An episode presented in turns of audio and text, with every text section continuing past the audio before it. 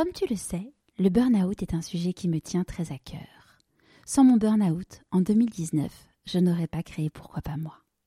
Toi aussi, tu rêves de rebondir après ton burn-out, tu rêves d'enlever ce brouillard, tu rêves d'avoir tous les outils pour ne pas replonger. Je suis tellement heureuse de t'annoncer que je viens de créer la solution pas à pas pour rebondir et transformer ton burn-out en opportunité.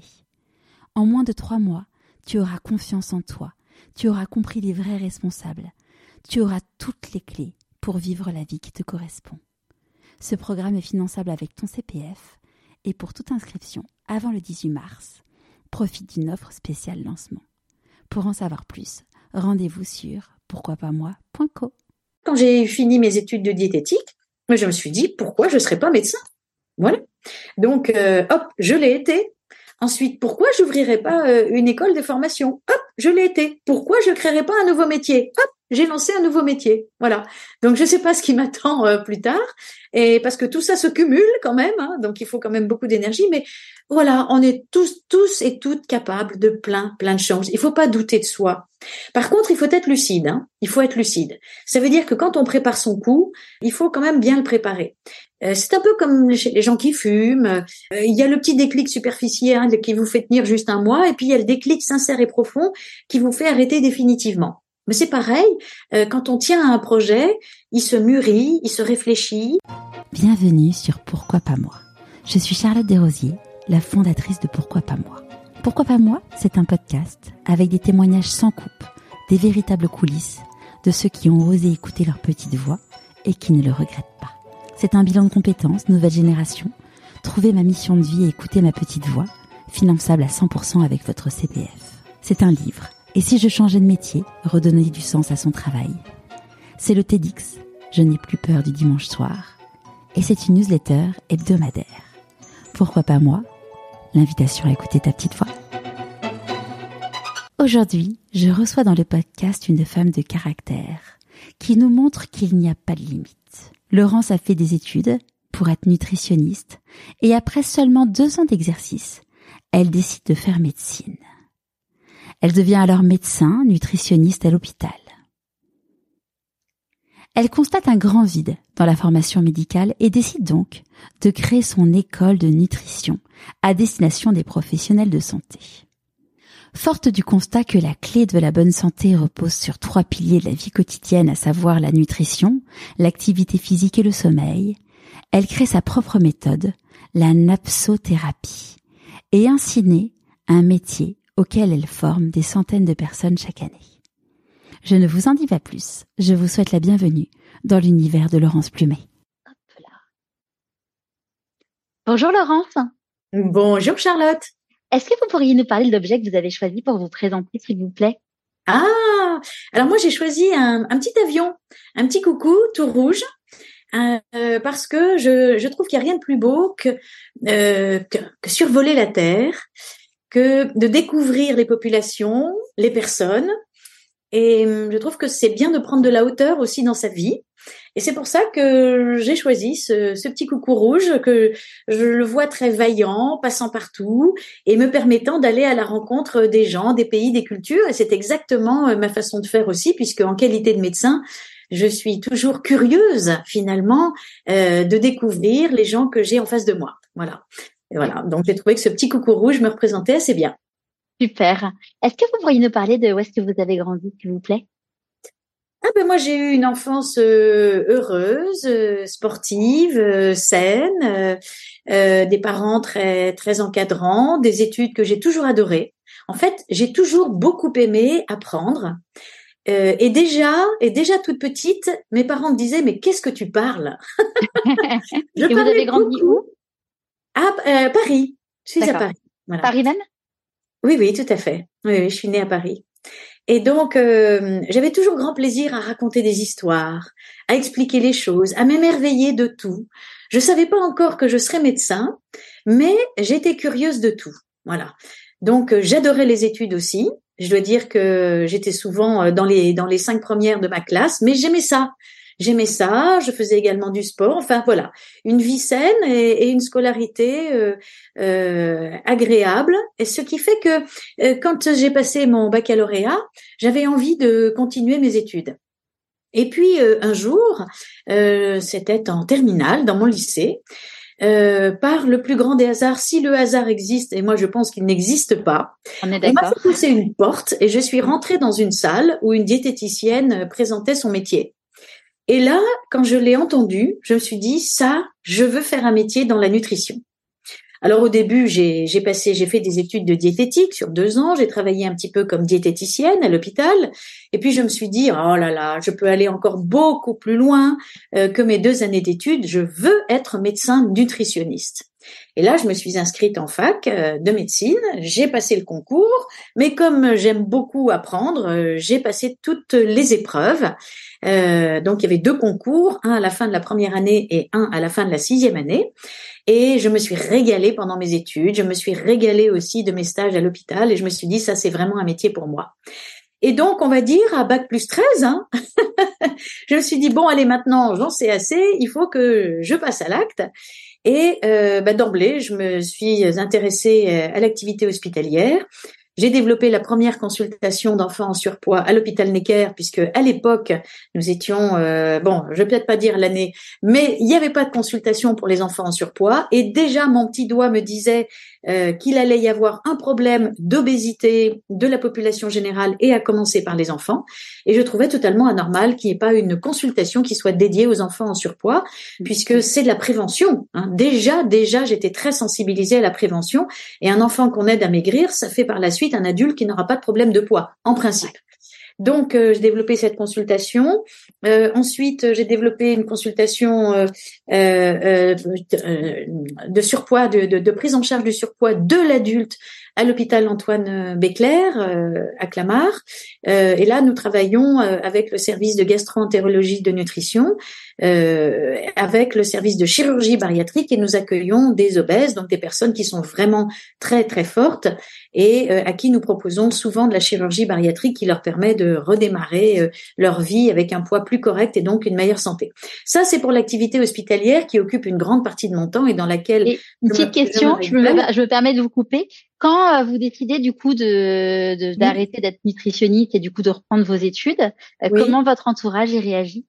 Ah, très content, très content parce que mes parents savaient que j'avais quand même un beau potentiel et donc euh, je pense qu'au fond d'eux-mêmes, sans qu'ils m'en aient jamais parlé, euh, ils auraient aimé que je poursuive mes études. Donc ils étaient très contents, ils ne m'ont jamais forcé à faire quoi que ce soit, tout est venu de moi-même. On ne m'a jamais imposé quoi que ce soit. Et, ça, j'en suis très reconnaissant. Excusez-moi, comment, comment vous avez fait financièrement du coup Parce que vous ah ben, travaillez à la maison. J'avais ouais, ma petite chambre de bonne. J'avais ma petite chambre de bonne où j'ai travaillé tous mes cours. Et là, j'ai j'ai adoré. Moi je, moi, je suis une grosse bosseuse, donc euh, j'avais 4 mètres carrés, hein, des étagères, des bouquins partout, et je travaillais euh, le jour, très peu la nuit, parce que j'ai toujours dit que le sommeil était très important. Donc, euh, je dormais très bien, mais je travaillais beaucoup. Voilà, et c'est comme ça que j'ai réussi euh, à passer tous les échelons et que je me suis retrouvée donc médecin nutritionniste. Voilà. D'accord. Donc là, du coup, vous êtes médecin nutritionniste. En, en quoi ça consiste pour ceux qui connaissent pas ce, ce métier?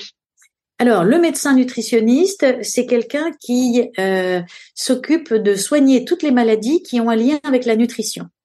Euh, donc, par exemple, l'obésité, euh, le diabète, les maladies liées euh, à l'excès de mauvais cholestérol, toutes les maladies cardiovasculaires, l'hypertension, les cancers aussi, voilà, les maladies de la thyroïde aussi, puisque ça rejoint aussi l'endocrinologie. Donc voilà. Donc le médecin nutritionniste, c'est quelqu'un qui euh, appréhende la personne sous l'angle de sa santé, mais qui, euh, par un questionnaire euh, adapté, comprend ses erreurs de comportement dans le domaine de l'alimentation, de l'activité physique et du sommeil. Et donc, au vu de tout cela, il fait un diagnostic et il va aider la personne à mieux manger, à bouger davantage, bref, à optimiser finalement ses comportements de vie pour résoudre en partie ou en totalité ses problèmes de santé. Et quand vous avez euh, eu l'idée du coup de créer cette première consultation pour les enfants euh, en mmh. surpoids, comment ça a été appréhendé de, par l'univers médical?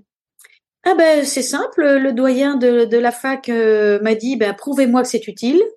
J'ai dit très bien. J'ai été, euh, j'ai constitué un joli petit dossier. Je suis revenue à la charge. Je lui ai tout expliqué. Il a dit banco, on y va. voilà. Donc là, du coup... Hein, vous savez, dans la vie, euh, il faut, euh, il faut, et vous en êtes un exemple, il faut euh, être à l'écoute de ses envies. moi, je savais exactement ce que je voulais faire. Je me suis donné les moyens de défendre mes idées. J'ai été voir les bonnes personnes. J'ai été convaincante. Euh, j'avais bien préparé mon dossier et je savais quels étaient les arguments qui pouvaient porter, car en fait, euh, vous savez, le, le secret dans la vie pour arriver, c'est l'anticipation. En fait, euh, il faut comprendre ce que la personne en face de vous attend de vous. Et c'est en anticipant cette attente et en y répondant de façon adaptée que finalement on y arrive. Donc je savais exactement ce qu'il voulait entendre et donc et donc je le lui ai dit et ça a marché. Voilà. Super. Et voilà, voilà. je vous laisse me poser les questions. Non, non, non, du coup, et donc là, du coup, vous êtes donc euh, vous êtes médecin nutrition, euh, médecin euh, euh, à l'hôpital, et à l'hôpital Antoine Béclair à Clamart, à okay. pour l'enfant et à Clamart pour l'adulte. D'accord. Et après, quelle est la suite de l'histoire? La suite de l'histoire, c'est que je m'arrête jamais et que j'en veux toujours plus. Et donc, je me suis dit, c'est très bien de soigner les gens, mais c'est encore mieux de former les médecins. J'ai donc créé une école parce que j'ai toujours été choquée de voir, y compris pendant mes études, combien l'enseignement dans le domaine euh, des comportements de vie euh, est vraiment embryonnaire pendant les études de médecine. C'est incroyable. Vous n'avez que 5 à 10 heures d'études sur la nutrition. On ne parle pratiquement pas d'activité physique, on ne parle pas des comportements alimentaires, on ne parle pas de la psychologie des troubles du comportement alimentaire, on ne parle pas du sommeil, on ne parle pas de tout ce qui fait le quotidien des gens et qui leur assure une bonne santé. Autrement dit, le médecin, il est formé avant tout à identifier les maladies et à les soigner avec des médicaments. Et donc, euh, bon, hein, euh, nous connaissons bien Hippocrate, n'est-ce pas, qui a toujours dit que l'aliment soit ton médicament et que ça ta médecine, euh, bref, soit ta façon de manger. Bon, bref. Donc, je me suis dit, c'est pas possible, il faut les former, ces médecins. Et donc, c'est comme ça que j'ai créé mon école de nutrition qui s'appelle EPM Nutrition, enseignement pratique et médical de la nutrition, EPM Nutrition, et que j'ai proposé, ou que je propose d'ailleurs toujours, des formations en nutrition, de format... Pour les médecins? Absolument, pour les professionnels de c'est réservé aux professionnels de santé. Je dis au départ, car vous allez voir dans la suite de l'histoire que ça a un peu changé. Bon, mm. ça s'est bien ouvert, bien. Mais au début, alors là, j'ai eu beaucoup de médecins, surtout des femmes, parce que les messieurs, bon, ne s'intéressent pas trop à tout ça, voilà. Alors que la femme a une, finalement, une sensibilité à la nutrition qui est bien meilleure. Mm. D'abord, elle donne la vie, ensuite elle nourrit, elle fait les courses, elle fait les repas. Bon, ces messieurs commencent à s'y mettre un peu quand même, mais la femme a une sensibilité sur la nutrition qui est plus importante et ça s'est bien démontré puisque euh, je dirais que 80% des médecins qui suivent mes cours sont surtout des femmes. Voilà. puis le rapport au corps n'est pas le même en tant que femme. Euh, le regard euh, des autres, pas quand on est une femme sur le corps, n'est pas le même non plus en tant que femme qu'en tant qu'homme. Bien un homme qui a un petit bourrelet, bon, c'est un bon vivant. Une femme qui a un bourrelet, c'est pas pareil. Tout à fait, tout à fait, tout à fait. Mm. Et les femmes médecins sont conscientes de ça aussi. Et elles sont conscientes du fait que quand elles ont des patientes en face d'elles euh, qui ont un petit bourrelet, ça les traumatise. Et la femme peut le comprendre. Alors que le médecin homme ne va pas le comprendre. Vous voyez, en disant, oh, écoutez, hein, m'embêtez pas avec ça, euh, vous mangez euh, un peu mieux, mangez moins gras, moins sucré, bougez plus. Et puis le côté psy aussi, euh, parce que enfin moi en tout cas, je crois énormément aux, aux liens, enfin aux maladies qui, qui, voilà, c'est notre corps, c'est notre corps qui nous parle. Hein, enfin c'est notre corps, c'est notre qui parle, qui veut dire des choses. Et je pense qu'en effet, il y a plus de femmes qui sont sensibles sur le fait que c'est un message que notre corps veut nous délivrer que qu'en effet certains hommes qui sont en mode bon bah voilà t'as je me rappelle quand j'étais allée, j'étais allée voir le généraliste de mon immeuble pour avoir un papier d'attestation quand j'ai fait mon burn-out. Et euh, il me dit bon bah vous avez fait une dépression. Je dis non mais j'ai pas fait une dépression, je fais un burn-out. Oui, pareil. Euh, non, c'est pas pareil. Et il a balayé ça d'une enfin d'un d'un là mais bon, j'ai pas il me fallait mon papier donc j'ai j'ai puis j'étais pas dans un état mais en effet euh, bon, il y a des hommes qui sont des hommes médecins qui sont exceptionnels mais le côté humain c'est souvent plus féminin. Oui, tout à fait. Donc en tout cas, ça s'est bien démontré hein, dans le dans la population euh, des élèves. Et mais je ne m'en plains pas. Hein, c'est très c'est très agréable. Hein, on est entre consoeurs. Comment vous vous êtes fait connaître? Ah bah, euh, tu sais, par, par le bouche à oreille, par le bouche à oreille, et par le site, la fréquentation du site aussi. Hein. D'accord. Euh, je prends assez souvent la parole de toute façon, euh, dans les médias de toutes sortes, à la radio, à la télévision, parce que parallèlement à ça, j'écris des livres aussi, mmh. à peu près un livre tous les deux ans. Euh, Depuis quand? Comment? Depuis quand vous avez commencé à euh, écrire? Depuis 2014. Donc j'ai écrit six livres. Okay. Euh, à peu près. Donc, euh, euh, et, et j'ai grand plaisir à le, à le faire aussi. Et donc, pour en revenir à cette école, mmh. donc à l'heure actuelle, j'ai formé à peu près 6000 professionnelles de santé. Et j'en suis très fière pour euh, pour elles finalement parce qu'elles sont très contentes. Je garde toujours contact avec elles parce que de toute façon tous les ans euh, je fais des journées d'actualisation des connaissances parce que la nutrition c'est une discipline qui comme toutes les autres évolue aussi et il faut se former. Hein, ça il y a, y a, beaucoup de changements et c'est ça qui est passionnant. Et donc euh, j'ai mon club voilà d'aficionados ou d'aficionadas. oui. Voilà. Et, et donc voilà. Et puis et puis est arrivé ce fameux Covid. Voilà. Donc en 2019. Et donc là, pardon? 2020. 2020, oui, mais ça n'a pas commencé en 2019, fin 2019, il me semble. Euh, chez les Chinois, fin 2019, mais ouais, 2020. Voilà, c'est ça. Mm. Je suis nulle en date, mais c'est 2019 euh, mon burn-out, donc j'ai bien les. Tout fait. Et puis là, donc dans mes fonctions hospitalières, je voyais les gens grossir, euh, mal manger, ne plus bouger, euh, être stressé, mal dormir. Et je me suis dit, ah, eh bien, il faut que je fasse évaluer mon programme de formation et que je propose des formations qui ne concernent pas que la nutrition, mais également l'activité physique, et c'est bien fait sur la santé et la nécessité de bouger, et le sommeil aussi, puisque là, tout d'un coup, les problèmes de sommeil ont explosé.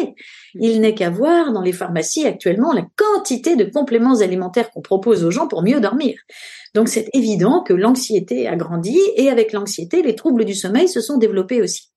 Donc je me suis dit, je vais développer mon, offre en termes de formation et je vais lancer euh, un programme de formation euh, euh, portant sur ces, dans ces trois domaines nutrition, activité physique et sommeil.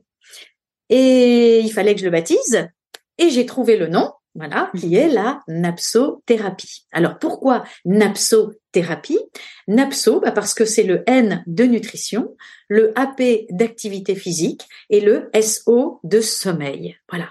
Et la thérapie, bah, en fait, parce que c'est une, euh, c'est une espèce de thérapie comportementale qui consiste à auditer les gens, à évaluer leurs erreurs de comportement dans ces trois domaines, et ensuite à leur donner des conseils adaptés pour optimiser les, les comportements dans ces trois domaines. Donc c'est une sorte de thérapie comportementale au titre de la prévention. C'est un métier de prévention. Donc, j'en ai fait un beau site, voilà, napso-thérapie.org, et euh, parce que j'estimais que ça le valait. Et, et puis, euh, à ma grande surprise, mais j'ai eu un afflux de personnes qui n'étaient pas professionnelles de santé et qui m'ont dit euh, s'il vous plaît, je voudrais tellement me former et puis donc en faire mon métier euh, que est-ce que je mais je ne suis pas professionnelle de santé, est-ce que je peux m'inscrire? Et là, je me suis posé des questions. Je me suis dit bon, est-ce que, est-ce que, est-ce qu'ils vont pour, est-ce qu'on, ils vont pouvoir apprendre, est-ce qu'ils vont pouvoir être à la, à la même hauteur qu'un professionnel de santé qui découvre ses cours? Voilà. Donc, euh, j'ai fait un essai. J'ai accepté ces gens-là qui étaient tellement motivés, qui ont suivi ces formations là sur neuf mois parce que c'est à distance, hein, c'est complètement à distance. Ce sont des cours à travailler, il y a des vidéos, il y a des présentations PowerPoint, il y a des cours à apprendre, il y a des évaluations tous les mois, il y a des visioconférences. Bref, ce sont des personnes qui sont encadrées, mais j'attendais de voir si la motivation allait être suffisante pour que ces personnes puissent assimiler ces cours finalement euh, et, et les comprendre. Eh bien, figurez-vous que j'ai été épatée de voir que des gens qui sont, qui venaient de l'immobilier, qui venaient de la finance, qui venaient du secrétariat, euh, bon bref, euh, aucun rapport avec les métiers de la santé, mais je peux vous assurer que les évaluations mensuelles étaient parfaites et que l'examen final, mais j'avais des mentions bien, voire très bien. Donc je me suis dit, ben, j'ai aucune raison de les refuser, ces gens-là. Au contraire. Voilà. Donc, euh, j'en ai fait un métier et ces personnes qui suivent cette formation, au bout de neuf mois, quand elles la suivent bien, elles méritent leur diplôme de napsothérapeute. Alors, je leur précise bien, attention, hein, vous n'êtes pas médecin, vous n'êtes pas diététicien, il ne s'agit pas de vous occuper de gens malades. Vous êtes des préventeurs, c'est-à-dire que vous allez porter la bonne nouvelle soit en libéral, en entretien individuel, pour aider les gens à mieux manger, plus bouger et à mieux dormir, hein, sans qu'on soit dans le domaine de la pathologie, soit à prendre la parole dans les entreprises, parce que vous en savez quelque chose, la qualité de vie en entreprise, c'est pas toujours ça. Et les DRH euh, s'investissent de plus en plus dans la qualité de vie en entreprise et plutôt que de faire venir une diététicienne pour la nutrition, un coach sportif pour le sport, euh, un médecin du sommeil pour le sommeil, eh bien là, eh bien il fera venir une seule, une seule personne au lieu de trois pour faire des animations, des conférences sur l'anapsothérapie, sur la nutrition, sur l'activité physique et sur le sommeil. Voilà. Donc il y a, il y a vraiment un grand champ d'intervention possible euh, qui est rémunérateur également. Donc non seulement on se fait plaisir, mais en plus de ça, on gagne sa vie. On aide. Et on aide. Et on aide. Et en réponse à raison d'être les gens. Ouais. Absolument. On peut intervenir aussi dans les écoles. Parce que cette formation forme également à la nutrition de l'enfant et de l'adolescent. Donc on peut intervenir dans les écoles, faire des animations à destination des enfants, faire des petites conférences le soir aussi à destination des parents sur le sommeil et l'enfant, sur l'alimentation et l'enfant, sur la Justement, euh, je, euh, je, relisais un passage de votre livre euh, tout à l'heure, le dernier qui est, qui est, sorti du coup chez Erol. Je vous laisse redonner le nom parce que j'ai un j'ai un trou sur le sur le nom. Tout à fait. Alors il s'appelle Napsothérapie. en dessous, nutrition, activité physique et sommeil et une approche révolutionnaire de la santé aux éditions Erol, donc du docteur Laurence Plumet, avec un Y. et, euh, et en fait, euh, je lisais là sur le, sur l'heure de coucher des enfants où, euh, où vous disiez, voilà, c'est, euh, c'est moi je, me disais, ah, je couche mes enfants à 20, enfin ma fille à 9 ans et mon fils 12 ans, et je me disais, mm. bon, je couche mes enfants à 20h15 dans mon entourage, je pense que je suis celle qui les couche les plus tôt. Euh, mais en fait, voilà, ce que je disais, c'était pour un réveil à 7 heures, c'est coucher 20 heures.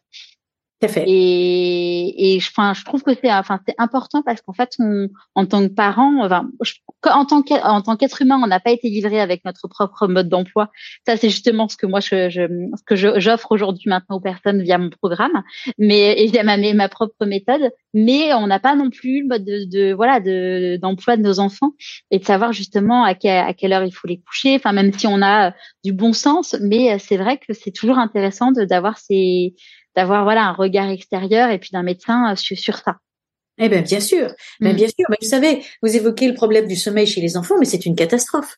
Il y a de plus en plus d'enfants qui se couchent beaucoup trop tard. Mm. Donc, euh, non seulement les enfants sont en manque de sommeil chronique, hein, euh, ensuite ils bougent de moins en moins, ça les études le montrent clairement. Donc, les enfants sont en train de prendre du poids, c'est une catastrophe. Mm. Donc, il faut intervenir dans les écoles pour expliquer et aux enfants l'art de bien manger, bien bouger, bien dormir, et aux parents sur ce qu'il faut faire à la maison. Hein, Parce que il y en a qui ne font pas parce qu'ils ne savent pas, mm. mais il y en a qui font aussi volontairement, hein, qui font se coucher les enfants trop tard volontairement, parce que euh, les deux parents rentrent plus tard le soir, parce que au lieu de dîner à 19h30, bah, finalement on rentre à, un plus tard et donc on dîne à 20h 20, h 30 parce que on regarde ensemble le film à la télé euh, et puis l'enfant va aller se coucher à, à 22h. Voilà. Mais un enfant n'a pas besoin du même nombre de sommeil qu'un adulte. Il lui en faut beaucoup plus. Mm. Il lui faut au moins 10 heures de sommeil par nuit. Donc, s'il se lève à 7 heures, vous avez tout à fait raison de le coucher à 20 heures, mais il y a beaucoup de parents qui, qui ne le savent pas, ça. Mm. Et ils sous-estiment aussi euh, les dégâts que peut faire un manque de sommeil chronique. Parce que beaucoup de parents pensent que c'est pas bien grave, il va être un petit peu fatigué, il se rattrapera le week-end. Sauf que le manque de sommeil euh, peut avoir beaucoup de conséquences potentiellement graves sur le développement physique et psychologique de l'enfant. Et donc, vous voyez, il y a plein, plein de choses à expliquer euh, aux parents. Et donc, c'est pour ça que j'écris, j'ai écrit ce livre, mais que je forme aussi ces napsothérapeutes pour qu'ils aillent propager la bonne nouvelle mm. dans les entreprises, euh, dans les écoles aussi, dans les maisons de retraite, parce que le napsothérapeute est également formé euh, aux besoins du sujet âgé. Et donc, il y a des animations très sympas à faire dans les maisons de retraite aussi sur ce sujet-là. Surtout que les gens âgés ont souvent oui, ça, ça touche tout le monde. Ça touche vraiment tout le monde. Absolument. Pour ça c'est une formation très complète et c'est pour ça aussi qu'elle dure neuf mois. Alors c'est pas neuf mois à temps plein, hein, je rassure. Hein. Neuf mois à raison de quatre à cinq jours de travail par mois, ce qui fait que ça peut permettre à certains élèves de d'avoir un travail à côté. Hein. Faire ça le week-end ou le soir. Voilà, voilà, voilà. C'est tout à fait compatible avec la famille, avec le boulot. Euh, Puis quand on veut, ben voilà, on bosse un peu plus, comme vous dites, le soir ou le week-end, et elles y arrivent vraiment très très bien. Je suis ouais.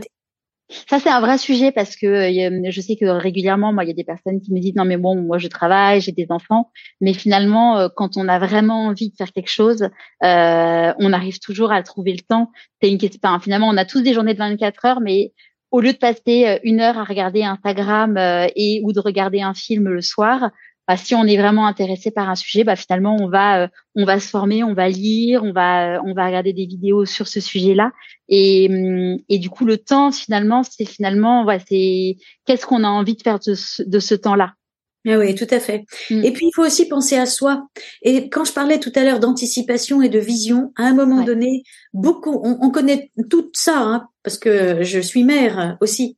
Euh, mais vous voyez, j'arrive à conjuguer. Bon, faut dire que maintenant, euh, ça y est, hein, les, les, oiseaux euh, quittent le nid. Mais j'ai toujours, de toute façon, conjugué les deux une activité professionnelle très intense et une activité familiale aussi et conjugale. Vous avez combien d'enfants? Un. Un, un seul enfant. Oui, oui, bien réussi. Mais je l'ai bien réussi. et, euh, et donc, euh, c'est une question d'organisation. En fait, je suis il y, a des gens qui se noient dans un verre d'eau, et il y en a d'autres qui, parce qu'ils sont bien organisés, ils ont une tête bien faite et ils ne perdent jamais leur temps, euh, eh bien, euh, tout, tout se fait bien sans que ce soit forcément dans le stress. Je travaille énormément, mais je ne suis pas stressée. Je ne suis jamais stressée parce que le, le planning, il est bien fait et, il faut toujours garder une place euh, pour soi aussi. Et donc, là, pour rebondir sur ce que vous disiez, il faut aussi penser à soi et penser aussi à ce qu'on veut faire plus tard parce que les choses s'anticipent à l'avance. Euh, quand on est mère de famille avec des enfants de bas âge, d'accord, on est complètement investi là-dedans. Mais quand ils s'approchent de la majorité, à ce moment-là, il faut se dire bon, et qu'est-ce qui va se passer après? Et qu'est-ce que je vais devenir Et qu'est-ce que j'aimerais faire? Voilà. Et à un moment donné, euh, ben, il faut s'interroger sur soi-même et sur ses envies. Et c'est pour ça que en, en, moyenne, la plupart de mes élèves ont euh, 35 hein, 35, 35, 40 ans. Ce sont des femmes hein, qui se sont bien épanouies dans leur boulot, dans leur vie familiale, et qui ont envie de tourner une page pour se lancer dans quelque chose qui qui qui ait du sens, pour elles, qui les fasse vibrer. Voilà, qui les fasse vibrer comme le reste, mais mm. en sorte une nouvelle vie. Et donc, euh, il y en a qui le font simplement pour apprendre, et il y en a d'autres qui le font parce qu'elles préparent leur coup. Hein, et elles se disent, voilà, moi, je vais apprendre sur ces sujets qui me passionnent, je veux décrocher mon diplôme et ensuite je vais bosser. Et je sais comment je vais bosser. Pour certaines. Après, je pense en effet, ça dépend vraiment. Moi, je vois dans, dans, dans je vous disais à hors micro, j'ai créé ma propre méthode qui a donc un bilan de compétences et enfin qui assimile un bilan de compétences, mais qui va beaucoup plus en profondeur, qui justement permet de d'écouter euh, sa petite voix, euh, savoir quels sont euh, quels sont ses besoins pour pouvoir être vraiment aligné. Et, Parfois, en fait, ça dépend vraiment des moments de vie et puis des personnalités parce que euh, je sais que dans les personnes aussi que j'ai interviewées ou des personnes qui, suivent le programme, euh, ils n'ont pas forcément l'idée de, ils commencent une formation, mais pas forcément avec l'idée de se dire que ça sera leur métier. Euh, mais par contre, en le faisant, même, ça peut être pas du tout l'idée, juste en disant j'ai envie d'apprendre ça pour moi parce que ça va m'aider. Et puis après, ils découvrent une passion euh, sur ce domaine-là. Et, euh, et, moi, typiquement, quand j'ai créé le programme, en fait, c'est ce que m'avait dit ma, ma psy à l'époque euh, quand j'étais suivie par une psychiatre au moment du burn-out. Elle m'avait dit, mais en fait, vous avez envie de créer quelque chose pour aider les personnes à ne pas souffrir de ceux que ceux où vous avez souffert. Et en effet, moi, clairement, quand je vois des personnes qui sont proche du burn-out, j'ai envie de dire euh, freinez, freinez parce que parce que ça fait très mal et que il y a des séquelles à la vie. Et, et du coup, c'est euh, c'est souvent intéressant de voir que soit il y en a qui anticipent, soit il y en a qui vont vraiment être dans le flow et qui vont pas se rendre compte des choses, mais qu'après ça va, comme on disait tout à l'heure, c'est pas c'est pas, hum, j'allais dire, enfin c'est une synchronicité, pas un hasard. Mais tout à fait, tout à fait. On n'est pas obligé de savoir exactement ce qu'on va faire. Par contre, si, voilà, très bien. Ce qui nous plaît, on l'a fait, et puis ça mûrit. Ça mûrit. Voilà, hein, la chenille devient papillon. Mm. Donc euh, voilà, ça, ça mûrit en soi. Et puis ensuite, une fois que la formation est terminée, là aussi, quand je vous disais qu'il faut toujours se mettre à la place de la personne, j'ai évidemment prévu euh, un accompagnement après la, après la formation et la délivrance du diplôme euh, pour aider, pour aider ensuite, ensuite à à construire hein, le lancement dans, dans le métier. Donc il y a des outils euh, en libéral, des fiches conseils, euh, des questionnaires déjà pré-rédigés pour aider à l'entretien. Vous voyez, euh, il y a aussi des présentations PowerPoint qui sont toutes prêtes et qui aident à les présenter dans les entreprises ou dans les écoles. Il y a vous, simplifier, vous leur simplifier la tâche. Absolument, il y a tout ce qu'il mm. faut. Il y a tout ce qu'il faut après. Donc il y a le pendant et il y a l'après. Ouais. Voilà. Comment vous écoutez votre petite voix? Comment quoi? Comment vous écoutez votre intuition, votre petite voix? Oh, alors en marchant. Je vais vous dire, c'est extraordinaire parce que honnêtement, quand on est à l'hôpital, on a le nez dans le guidon. Hein. On est, hein, on est devant nos patients, euh, on est complètement occupé. Il faut résoudre des tas de problèmes, il faut trouver des solutions. Voilà, on n'a pas tellement le temps de réfléchir à autre chose. Bon, ensuite, euh, ben, quand je rentre, je dois gérer mon école, je fais mes visioconférences pour les, cours du soir, je dois corriger les devoirs des uns et des autres, je dois animer les réunions. Enfin bon, bref. Donc vraiment, euh, j'ai pas beaucoup de temps pour pour ce recul qui c'est ce temps de recul qui permet d'être visionnaire. Voilà. Mmh. Et alors le temps de recul, c'est quand? Ben je dois avouer que je travaille aussi le week-end, mais voyez, je suis pas du tout stressée. Euh, on, peut bosser 7 jours sur 7. Je suis un très mauvais exemple, mais en même temps un très bon exemple aussi, parce que et quand on aime ce qu'on fait, on peut vraiment beaucoup travailler. Quand on aime ce qu'on fait, on le fait sans stress. Voilà. Oui, puis après on est dans la bonne énergie. Euh, vous êtes dans la bonne énergie. Oui, oui, oui, euh, bien sûr. Et donc, je parlais de la marche. Mais vous voyez, moi, j'ai besoin de, de marcher. Et je trouve ça extraordinaire. Et tous les jours, qu'il fasse nuit, qu'il pleuve, qu'il vente, etc., hop, je mets mon manteau, mes moufles, mon bonnet, parce que là, on est en, automne-hiver, hein, bon. Euh, si on nous écoute et qu'il fait très chaud, euh, c'est sans bonnet et sans moufle. Et donc, je pars marcher. Et alors là, c'est extraordinaire. J'adore la marche. Et vous pouvez pas imaginer la quantité euh, d'idées euh, qui viennent. Euh, pendant qu'on marche. Voilà. Euh, je m'abrutis pas avec de la musique ou quoi que ce soit. Je suis là, je suis bien, je regarde autour de moi, mon cerveau fonctionne, euh, je suis en harmonie avec le milieu dans lequel je marche. Ça peut être euh, la forêt, ça peut être un bord de Seine, euh, parce que je suis pas loin de, de, la Seine et de la forêt. Et donc, et donc voilà, c'est un moment d'épanouissement personnel. Et la plupart de mes idées, tout comme mes jours de vacances, sont les moments où vraiment j'ai je sens venir euh, ce qu'il faut faire et comment le faire. Comment vous célébrez vos réussites? Oh, alors là, avec beaucoup d'humilité. Ah non, je suis pas du temps, je suis pas du genre à faire la la la, fête. Euh, non, mon petit entourage, j'ai plaisir à l'annoncer euh, à mon fils, à mon époux. Euh, on se fait peut-être une, une coupe de champagne euh, euh, à la maison, tranquille. voilà, j'en parle aussi à quelques amis et on peut faire quelque chose de chouette. Mais voilà, j'ai le j'ai le triomphe modeste.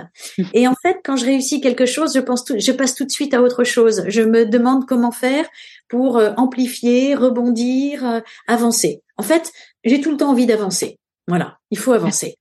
Quand j'avance pas, j'ai l'impression de reculer. Donc, je, je, lance toujours quelque chose de nouveau. La napsothérapie, pour moi, c'est une avancée fantastique. Parce que, honnêtement, il faut avoir du culot. Hein. Pour lancer une formation et un nouveau métier, je peux vous assurer qu'en France, c'est pas facile. Mmh. Alors, c'est un métier dans l'accompagnement. Hein, donc, euh, voilà. Mais c'est une responsabilité pour moi. Et donc, je m'attache à ce que la formation soit bien encadrée par mes soins. Et je ne, je ne délivre pas euh, le diplôme à n'importe qui. Et vous avez quoi comme taux, du coup, de, de réussite à l'examen? Ah ben 99,9%. Et ceux qui ne l'ont pas réussi, ce sont en général ceux qui n'ont pas pu aller jusqu'au bout de la formation, soit pour des raisons de santé, soit pour des raisons familiales. Et dans ce cas-là, comme je suis pas une peau de vache, ben je leur propose de s'inscrire à la promotion suivante pour reprendre la formation et aller jusqu'au bout. Autrement dit, quand quelqu'un se paie sa formation, il est sûr d'avoir son diplôme à partir du moment où il travaille. Parce qu'il y en a qui quand même, je dis, eh oh, hein, là vous exagérez, bosser un peu plus, hein. C'est un petit peu juste. à quel moment dans votre vie vous vous êtes dit pourquoi pas moi? Euh, oh bah, très vite. En fait, quand j'ai fini mes études de diététique, je me suis dit pourquoi je serais pas médecin? Voilà. Donc euh, hop, je l'ai été. Ensuite, pourquoi j'ouvrirais pas euh, une école de formation? Hop, je l'ai été. Pourquoi je créerais pas un nouveau métier? Hop, j'ai lancé un nouveau métier. Voilà. Donc je ne sais pas ce qui m'attend euh, plus tard, et parce que tout ça se cumule quand même, hein, donc il faut quand même beaucoup d'énergie. Mais voilà, on est tous, tous et toutes capables de plein, plein de choses. Il faut pas douter de soi. Par contre, il faut être lucide. Hein. Il faut être lucide. Ça veut dire que quand on prépare son coup, euh, il faut quand même bien le préparer. Euh, il faut, euh, euh il faut pas se lancer comme ça. Euh, il, faut donner de la profondeur à son projet. il faut avoir un déclic en fait. C'est un peu comme les gens qui fument. Hein, il y a le petit déclic superficiel qui vous fait tenir juste un mois, et puis il y a le déclic sincère et profond qui vous fait arrêter définitivement. Mais c'est pareil, euh, quand on tient à un projet, il se mûrit, il se réfléchit. Euh, on peut en parler aux autres aussi. Il y en a qui qui font leur choix seuls, et puis il y en a qui ont besoin de l'avis des autres pour avancer aussi. Votre bilan de compétences, par exemple, il est très bien parce que je suis sûre que vous le faites très bien. Merci. Euh, oui, mais en fait, vous savez, c'est parce que vous êtes passé par là. Mmh, et ah, bien sûr. Vous mmh. savez très bien ce qu'il en retourne. C'est le fruit de mon expérience. Et ben voilà. Et c'est pour ça qu'il est bon, certainement, mmh. votre bilan. C'est que vous êtes passé par là. Voilà. Et donc, euh, moi, c'est pareil, je sais de quoi je parle.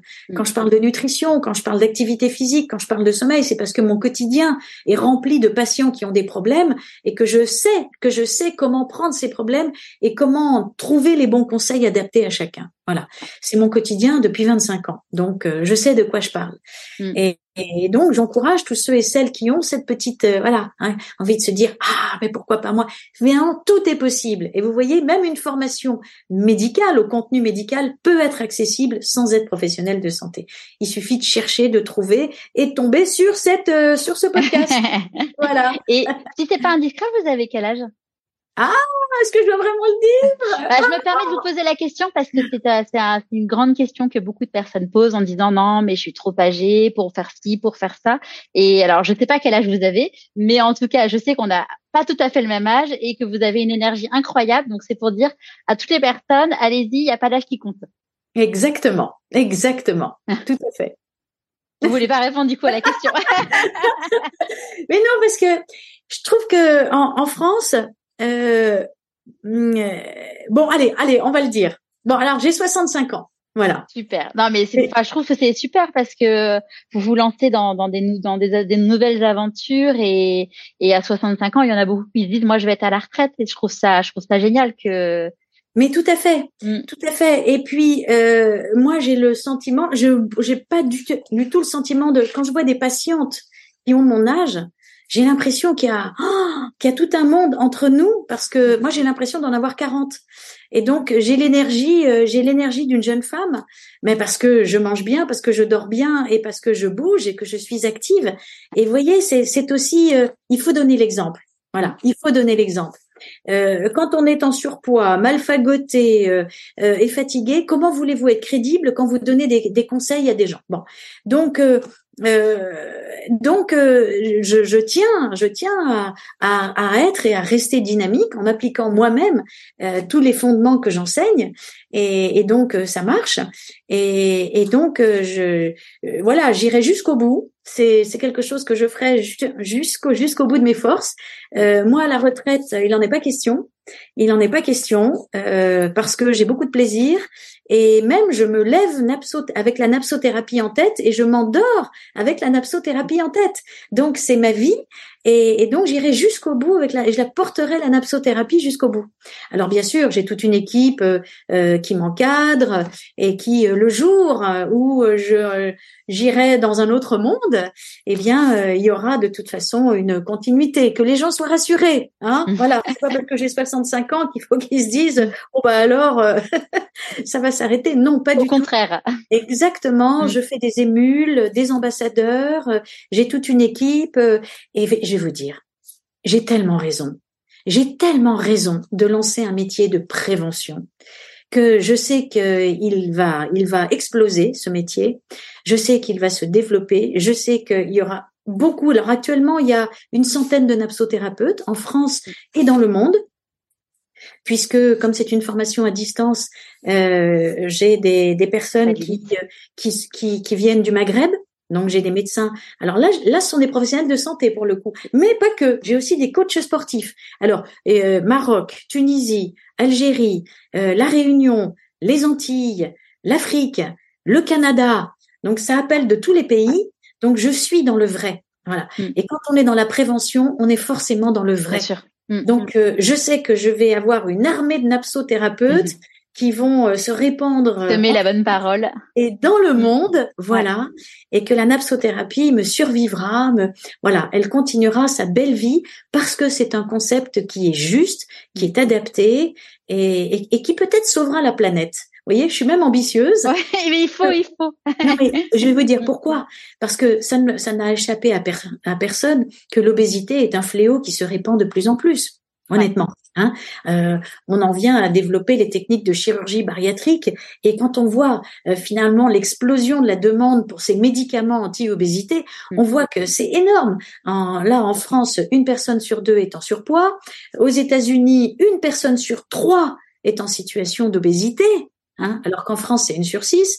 Mais on estime que si on continue comme ça, dans, dans une vingtaine d'années, on en sera où en sont les Américains à l'heure actuelle. Bon, donc c'est pas très reluisant. Donc c'est très bien de se mobiliser pour soigner l'obésité, mais c'est encore. Il faut anticiper, bien sûr. Hmm. Eh ben, on est d'accord. Voilà. Donc euh, hmm. on arrête de massacrer son sommeil, on arrête de rester sédentaire, on arrête de mal manger, et c'est tout ça grâce au napsothérapeute. C'est quoi pour vous la réussite? Alors la réussite, d'abord, c'est d'être fier de soi. Hein. C'est pas forcément une réussite financière. Et je la mets pas du tout en première intention. La réussite, c'est d'être fier de soi et content de ce qu'on fait. Voilà. Et d'avoir l'impression que ce qu'on fait est utile. Moi, moi je, je, pense, et puis alors attention, l'utilité, c'est pas forcément une utilité euh, euh, concrète, euh, ça, ça, peut être aussi tout simplement aider des gens, hein, mm. c'est se sentir utile. Voilà, je pense que nous avons tous un rôle à jouer sur cette terre. Chacun va le jouer, jouer sa petite musique, hein, hein, et, et, le jouer à sa manière, ce rôle, voilà. et mais je crois qu'il faut pas rater son passage sur terre. Voilà. On est hein? complètement d'accord. C'est moi, c'est ce, c'est ce que j'appelle. C'est pas moi qui ai trouvé ce mot. Hein. C'est la raison d'être. On a tous, on a tous des qualités, des talents qui, et une singularité qui nous permet de. Et en effet, ça peut être aider quelqu'un, mais ça peut être aussi. Euh, euh moi, j'ai souvent, ça peut être euh, une coiffeuse qui va permettre à quelqu'un de, de, se sentir beau ou belle. Ça peut être un vendeur dans un magasin qui va permettre de choisir le bon, le bon vêtement. Donc, il n'y a pas de, il a pas besoin d'être médecin ou euh, de, travailler dans une ONG pour pouvoir euh, contribuer. Se faire plaisir et faire plaisir à l'autre. Ça. Et je crois que quand on est dans la bienveillance, mm. voilà. Et qu'on est à sa place, parce qu'en fait, finalement, c'est ça qui est génial, c'est que quand on mm. est à sa place, à la fois, on, ça nous fait plaisir parce que on utilise ce pourquoi en effet, et à la fois, ça a forcément, c'est, c'est mathématique, ça a forcément un impact bénéfique sur les autres. C'est ça qui est, ah, mais oui, génial. Mm. C'est ça, c'est ça. Être porteur de joie, de bonheur, mm. hein, et aider les autres. Mais je trouve que euh, c'est pas forcément, euh, ça n'a pas forcément une connotation religieuse, ce que je dis. Non, pas du tout. Bien sûr tout simplement, mm. quand on fait du bien aux autres, on se fait du bien à soi aussi. Qu'est-ce que vous pensez que la petite Laurence de 6 ans dirait si elle vous voyait aujourd'hui? La petite Laurence de? 6 ans. de 6 ans? Ah, oh ben je crois que je crois qu'elle serait très contente euh, du chemin qu'elle a parcouru. Voilà. Mmh. Euh, parce que quand quand je il m'arrive euh, de, de, de revivre euh, mes années d'enfance, d'adolescence, euh, des études, ben je m'aperçois que j'ai toujours suivi un fil en fait. Et là, je me dis bon, est-ce qu'il y a quelqu'un derrière ce fil ou pas Bon, chacun a ses, ses convictions mais j'ai le sentiment d'avoir été cohérente, voilà, dans ce que j'ai fait et d'avoir toujours éprouvé beaucoup de plaisir. J'ai eu la chance et vraiment, euh, et je, je remercie, euh, je suis toujours reconnaissante, même à la fin de la journée, hein, euh, de ce que j'ai vécu, parce que euh, sur le plan de, je touche du bois, mais euh, voilà, j'ai suivi un chemin toujours dans le dans l'optimisme. Je suis quelqu'un profondément optimiste, mmh. voilà, d'heureux et, et d'optimiste. Bien sûr, j'ai eu mes moments de souffrance, mais je crois qu'on se construit aussi euh, avec des moments difficiles euh, qu'on arrive à surmonter. C'est quoi euh, d'ailleurs la plus grande difficulté que vous ayez eu à traverser? Ah ben c'est la perte la perte de mon père. Ça, mmh. j'ai perdu mon père et, pour des raisons médicales. Et ça, quand on est médecin, je peux vous assurer que ça fait mal. Ça fait très très mal parce qu'on se culpabilise, on se dit si j'avais fait ceci, si j'avais fait cela, euh, peut-être qu'il n'aurait pas eu ceci, cela. Et donc, on a tendance à, se culpabiliser. Voilà. Donc, je m'en suis beaucoup voulu. Je m'en suis presque même sentie euh, responsable, alors que tout le monde autour de moi me disait mais non, hein, c'est mm. c'est pas ta faute. Bon, voilà. Donc, ça a été euh, voilà, j'ai perdu mon père et pour moi, ça a été euh, très dur, très très dur. Voilà. Mais j'ai surmonté ça. Puis de toute façon, il est là, il est là. Je le je le sais près de moi. j'ai perdu aussi des êtres chers, des amis très sincères un ami très sincère euh, auquel je tenais beaucoup, avec qui j'ai fait toutes mes études de médecine et qui est parti il y a très très peu de temps. Et, là, je trouve que c'est profondément injuste. Il était plus jeune que moi et il est parti plus tôt que moi. Et, il a été très courageux parce que c'était une maladie, euh, vraiment une maladie de Parkinson chez, un sujet jeune. C'est vraiment très injuste. Et voilà. Et donc, il me manque beaucoup. Mais c'est pareil, c'est une autre présence et je, continue de faire vivre les êtres auxquels je tiens euh, en moi-même par la pensée. Donc c'est moins dur. Dans la vie, on dit que quand on fait des choix, on fait des renoncements. C'est quoi pour vous les renoncements? Alors là, je suis tellement investie dans mon travail que euh, j'ai renoncé transitoirement euh, à beaucoup d'activités de loisirs, c'est-à-dire des voyages à l'étranger qui peuvent durer 15 jours, 3 semaines. Pour l'instant, c'est un bonheur et un plaisir que je ne peux pas, auquel je ne peux pas avoir accès, parce que je travaille tout le temps en flux tendu. Euh, je fais trois métiers en un seul. il y a l'activité hospitalière, il y a l'activité de professeur. J'enseigne, enfin avec euh, la napsothérapie. J'enseigne également dans une dans une école de diététique à des futures diététiciennes. J'écris, j'écris aussi beaucoup d'articles, et donc je travaille quasiment 7 jours sur 7. Bon. Et quand je m'en vais, ben, les mails, j'ai 300 mails qui arrivent tous les jours, j'ai des élèves qui m'envoient des messages, qui me posent des questions, qui ont besoin que je leur envoie des documents et des choses comme ça, donc je ne peux quasiment jamais m'absenter. Mmh. Donc ça, pour le moment, c'est un sacrifice. Et ça, j'en suis consciente. Je sens aussi que le temps passe. Donc, euh, je vais certainement euh, réorganiser ma façon de travailler de façon à rester toujours efficace dans l'objectif de la napsothérapie pour que la qualité de l'enseignement soit la même. Mais je vais certainement travailler aussi à libérer plus de temps pour moi et à profiter, à rentrer dans mon petit coucou rouge, voilà, mmh, et à aller à la rencontre des gens et des pays. Mmh. Et parfois, je me dis, parce que j'ai toujours 3000 euh, idées à l'heure, je me dis parfois que j'aimerais beaucoup euh, découvrir euh, des nouvelles civilisations, des nouvelles cultures alimentaires, d'aller faire des reportages, voilà, la caméra sur l'épaule, ou partir avec un caméraman et de tourner des reportages sur la façon dont les gens vivent dans d'autres pays euh, euh leur relation à l'alimentation, la relation aussi au corps, l'activité physique, le sport, la relation au sommeil, la façon dont c'est finalement ces peuples vivent et comment ils le vivent, les problèmes qu'ils peuvent rencontrer, comment ils, les résolvent. Et je voilà, je trouve que ça ferait des, des très chouettes euh, intéressant. Voilà. Mais ça prend beaucoup de temps, mais j'aurais grand grand plaisir euh, à le faire, ça aussi rentrer dans les usines, voir comment les produits se fabriquent et pouvoir filmer tout ça pour pouvoir aussi euh, en informer. Enfin, vous voyez, c'est une autre forme de pédagogie. C'est une pédagogie euh, visuelle, voilà, documentaire et qui en même temps permettrait de voyager. Ça, ça, ça fait partie aussi de mes euh, ça lie à tous les plaisirs. Oui, oui, oui, oui. Bon, vous voyez que j'arrête jamais. Hein. Mais quoi, voyez, ça, ça, ça me manque. Les voyages, ça me manque. Mm. Voilà, ça, ça j'aimerais beaucoup. Oh, quand je vois des gens autour de moi qui me disent bon bah je m'en vais à l'île Maurice, là je vais passer euh, trois semaines à l'île Maurice, je me dis bon sang, mais bon alors je ne suis pas à plaindre encore une fois, je suis tellement heureuse de tout ce que je fais. J'habite dans un endroit agréable, euh, il y a des forêts, il y a des, c'est un voilà, c'est je je fais du sport, euh, je non non franchement franchement je me sens bien, voilà, je me sens bien. Super. Euh, c'est quoi vos plus grandes peurs dans la vie? Ma peur? Ma plus grande peur? Bah, ma plus grande peur, c'est de, c'est un jour de tomber malade et de ne plus pouvoir faire ce, tout ce que j'aime faire. Voilà. Donc c'est pour ça que je prends soin de moi hein, et que je fais attention. Euh, vous parliez tout à l'heure des messages du corps et vous avez tout à fait raison parce que le corps parle. Vous, vous êtes arrivé à un stade de burn-out moi, ça ne m'arrivera pas. Je touche du bois, mais non, parce que j'aime ce que je fais. Personne ne m'impose quoi que ce soit. Et quand je sens que j'ai besoin de ralentir, je ralentis.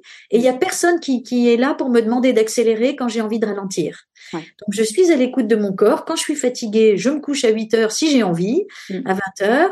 Euh, si je veux me prendre mes deux jours de week-end, je me les prends.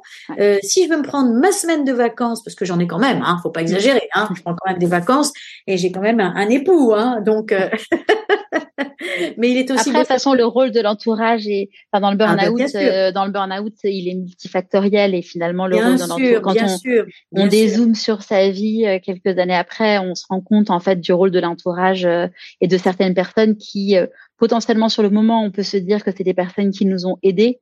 Et quand on dézoome, en fait, au contraire, on se dit qu'il y a des personnes qui nous ont enfoncés. Mais ça, il faut du recul, il faut, faut voilà. Non, moi j'ai un entourage extrêmement bienveillant. Mm. Toujours porteur, c'est bien, continue, bravo, félicitations, très bonne idée, etc. Et puis je suis à l'écoute de mon corps. Voilà. Donc si j'ai besoin de me reposer, je me repose. Si j'ai besoin de sortir, de marcher, je marche. Si, si j'ai envie d'aller faire du sport, j'y vais. Vous voyez, je m'organise comme, euh, comme ensemble pour me préserver. Super. De quoi vous êtes la plus fière aujourd'hui?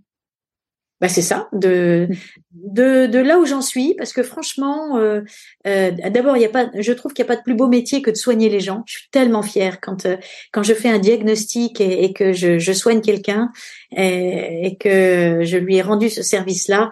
Je suis tellement fière d'avoir réussi ça. Voilà.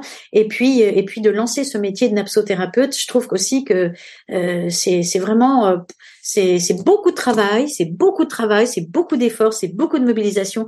Mais qu'est-ce que j'en suis fière? Et je suis aussi également très fière de des témoignages de mes élèves.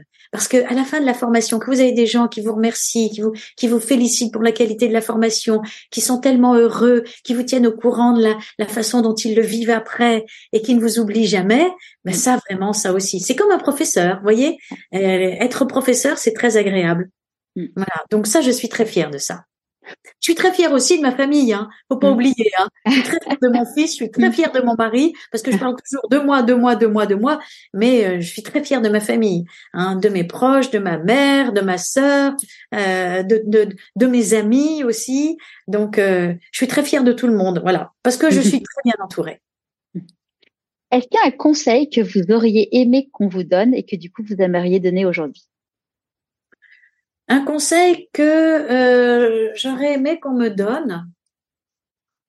Oh, oh, alors écoutez, je me suis construite toute seule. Peut-être que j'aurais aimé euh, dans les médias, dans les médias, avoir un espèce de pygmalion, vous voyez, qui m'aurait introduit euh, à la télé, à la radio, euh, qui m'aurait ouvert les portes. Parce que malgré tout, ce sont des milieux assez fermés, vous voyez. Mm. Euh, et ben, je suis très fière d'avoir fait moi-même mon chemin et, et d'avoir été ou d'être invité euh, sur les plateaux télé, euh, dans, dans, toutes les grandes chaînes de radio, Europe 1, France Inter, euh, dans beaucoup d'émissions télévisuelles, de, de connaître pratiquement une soixantaine de journalistes qui m'apprécient beaucoup parce que quand on m'appelle et quand on me demande euh, d'aider à la rédaction d'un article. Je suis pas là à expédier le journaliste. J'ai du respect toujours. Moi, je suis toujours toujours très respectueuse envers les gens. Et si je passe une heure à l'aider à construire son article, eh bien, elle m'en est finalement très reconnaissante. Et, et donc euh, voilà. Et après, par le bouche à oreille, je suis invitée à droite et à gauche. Mais j'ai dû bosser. Hein. J'ai dû bosser. Hein. Il euh, n'y a pas eu comme ça la baguette magique. Hop, allez, tu vas faire un plateau télé, France 2, TF1, etc. j'ai dû me faire toute seule. Voilà. donc c'est vrai que j'aurais bien aimé euh, avoir euh, euh, quelqu'un qui qui qui m'ouvre, qui m'aurait ouvert les portes de la notoriété médiatique parce que je sais que j'en suis capable, je sais que je le mérite aussi avec tout ce que je fais. On vit à une époque où les femmes finalement s'expriment de plus en plus. Jusqu'à présent, c'était surtout les hommes qui étaient invités. Maintenant, les femmes prennent la parole et il y a des femmes de grande valeur qui le méritent bien, qui souvent n'osent pas le faire. Moi, j'aime ça et j'aurais aimé qu'on m'ouvre les portes euh, encore davantage. Voilà. C'est le seul, euh, mais j'y suis arrivée par moi-même. Mais, mais c'est un appel. Hein.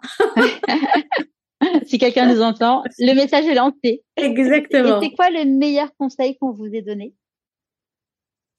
Le meilleur conseil? Le meilleur conseil, bah, c'est vas-y, fonce. Vas-y, fonce. Voilà, vas-y fonce. Tu peux, tu peux y arriver, vas-y fonce. c'est quoi vos prochains défis? Ou votre prochain défi? Ah ben, c'est de développer la napsothérapie hein, et de, vraiment, euh, encore une fois, de d'inonder la France de napsothérapeutes, que ça devienne vraiment un métier reconnu, que les entreprises aient plaisir à, à, à demander des napsothérapeutes, qu'on réclame les napsothérapeutes un peu partout, euh, et que ça, ça rayonne aussi dans d'autres pays. Voilà. Donc c'est ça, c'est ça mon projet. Je suis complètement investie là-dedans et et ça c'est du travail. Hein. C'est du travail. Mais comme je sais les raisons, ça va, ça va le faire.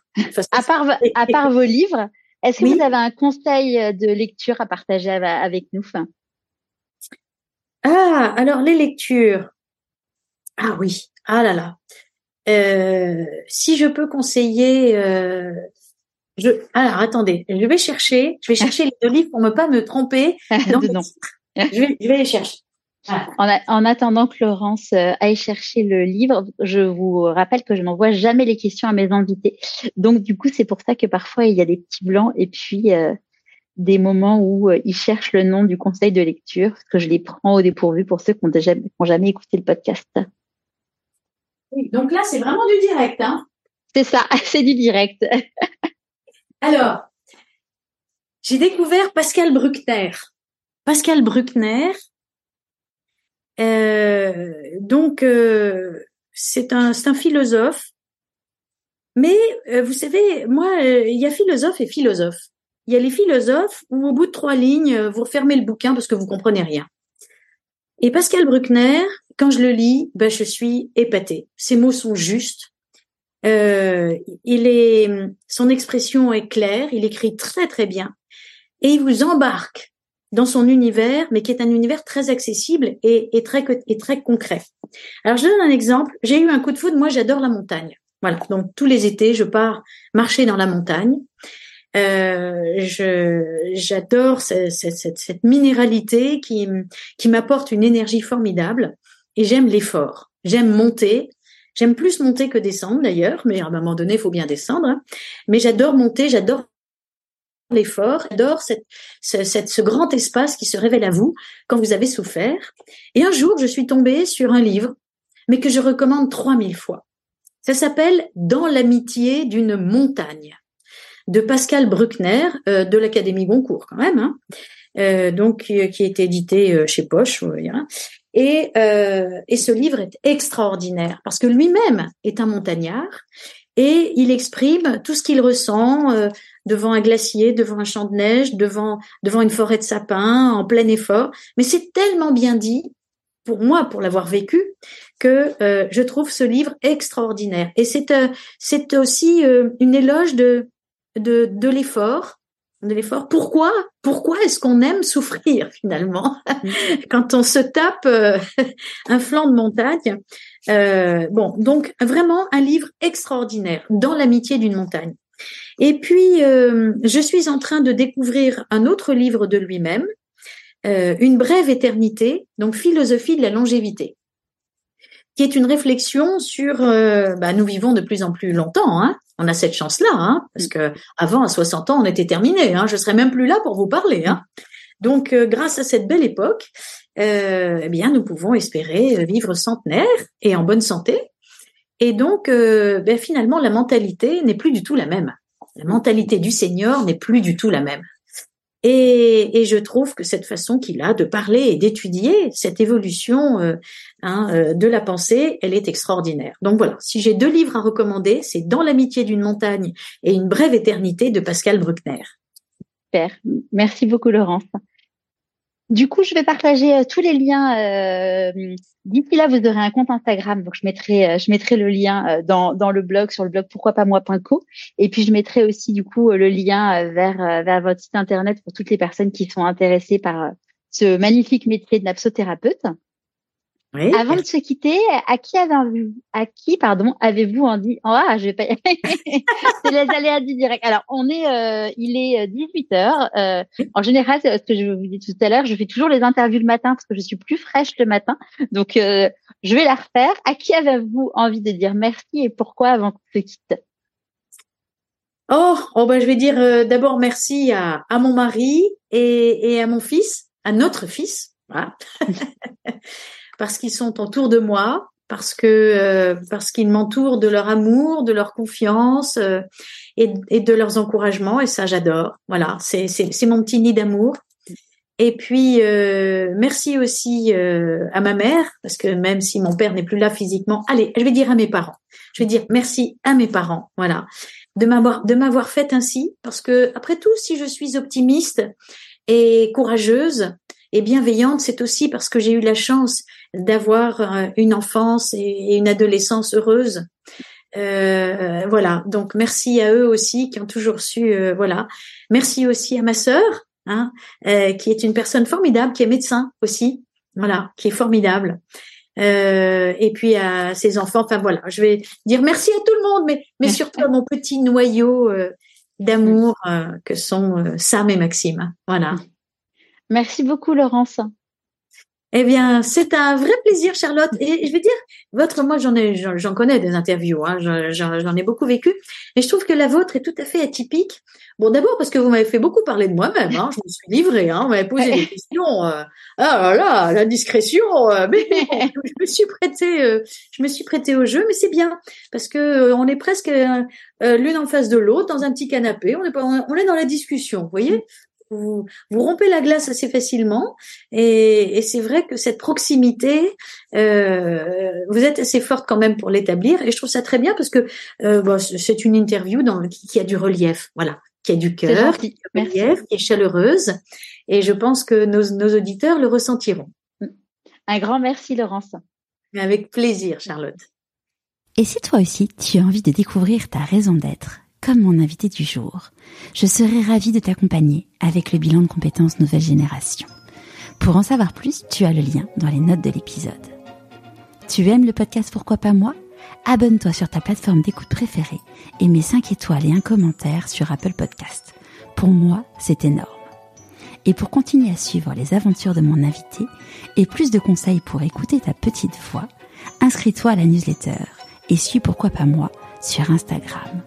Une fois encore, je te mets tous les liens dans les notes de l'épisode. Et évidemment, n'oublie pas d'en parler autour de toi et surtout de ne jamais oublier de te dire pourquoi pas moi